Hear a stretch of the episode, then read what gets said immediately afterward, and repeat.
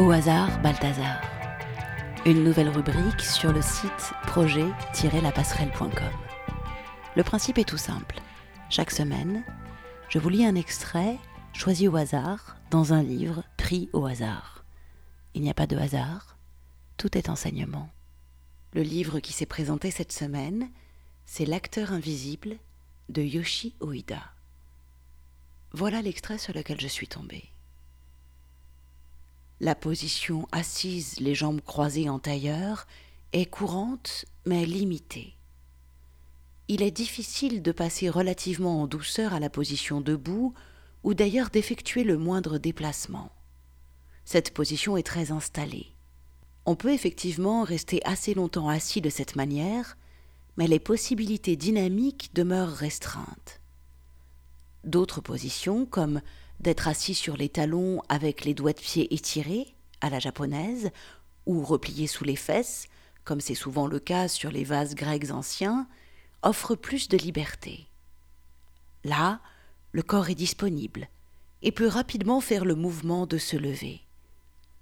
Si on veut se réserver la possibilité d'entrer en action depuis le sol, cela est plus facile de démarrer d'une de ces positions. Consacrer un peu de temps à simplement explorer le fonctionnement de son corps quand il passe de la position assise à la position debout peut s'avérer utile. En particulier, si on s'efforce d'exécuter ces mouvements dans un extrême ralenti, en prenant par exemple cinq minutes pour s'asseoir. De cette façon, on trouve une bonne économie de gestes comment tenir sa tête, où équilibrer le corps, où mettre le poids, laquelle des jambes subit le plus gros effort, etc. Pour parfaire l'exercice, on peut aussi avoir recours à l'imagination. Quand on se baisse, on peut prendre l'image déjà évoquée de la gravité terrestre qui attire le corps vers le sol. Et pour se lever, celle de la marionnette suspendu du ciel par un fil, ou encore créer une autre image. Voilà, c'était un extrait de L'acteur invisible de Yoshi Oida. Yoshi Oida est un acteur de théâtre japonais. Il a d'abord appris le théâtre traditionnel japonais avant de venir en Europe rencontrer et travailler avec Peter Brook. C'est fou comme les livres sur le jeu d'acteur parlent de bien plus que des techniques de jeu le drame, et je sais de quoi je parle étant moi-même actrice, c'est de limiter toutes ces connaissances à un plateau de théâtre, à une spécialité, au lieu de les étendre à nos vies. Ça marche pour le théâtre, mais aussi pour la musique, le dessin, la cuisine, la mécanique, etc. N'importe quelle pratique peut devenir une voix, au sens japonais, un do. Et la voix est le moyen de réaliser notre plus belle œuvre d'art, celle d'être des êtres vivants, conscient et libre. Cet extrait parle d'une chose essentielle dont manquent à peu près 99% des humains, ça parle de la présence. Qui est attentif à la manière dont il est assis, à la manière dont il se lève, quels muscles sont sollicités quand on marche, quand on court? Oui, pendant un cours de yoga on y fait attention, mais au quotidien instant après instant Où est la conscience de notre corps?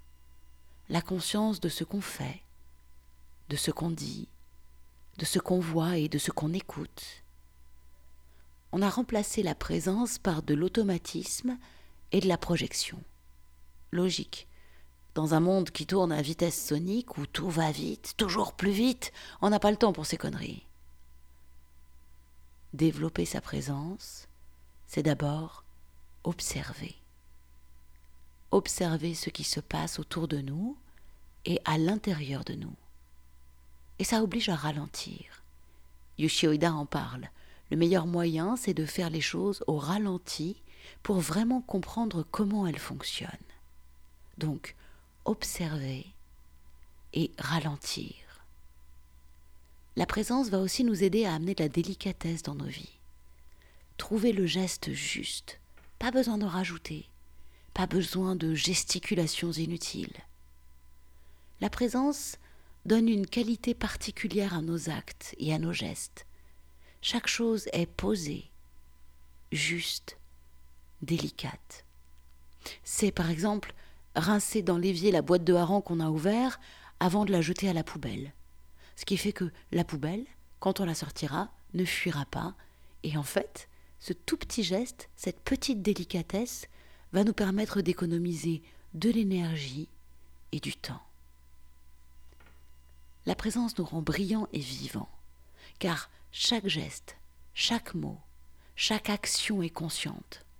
C'est la différence entre quelqu'un qui a une forte présence scénique ou pas.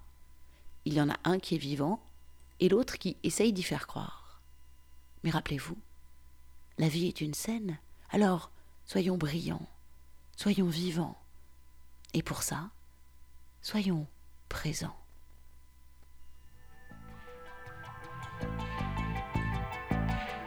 Retrouvez-nous chaque semaine sur projet-lapasserelle.com, les carnets de route d'un chaman du XXIe siècle.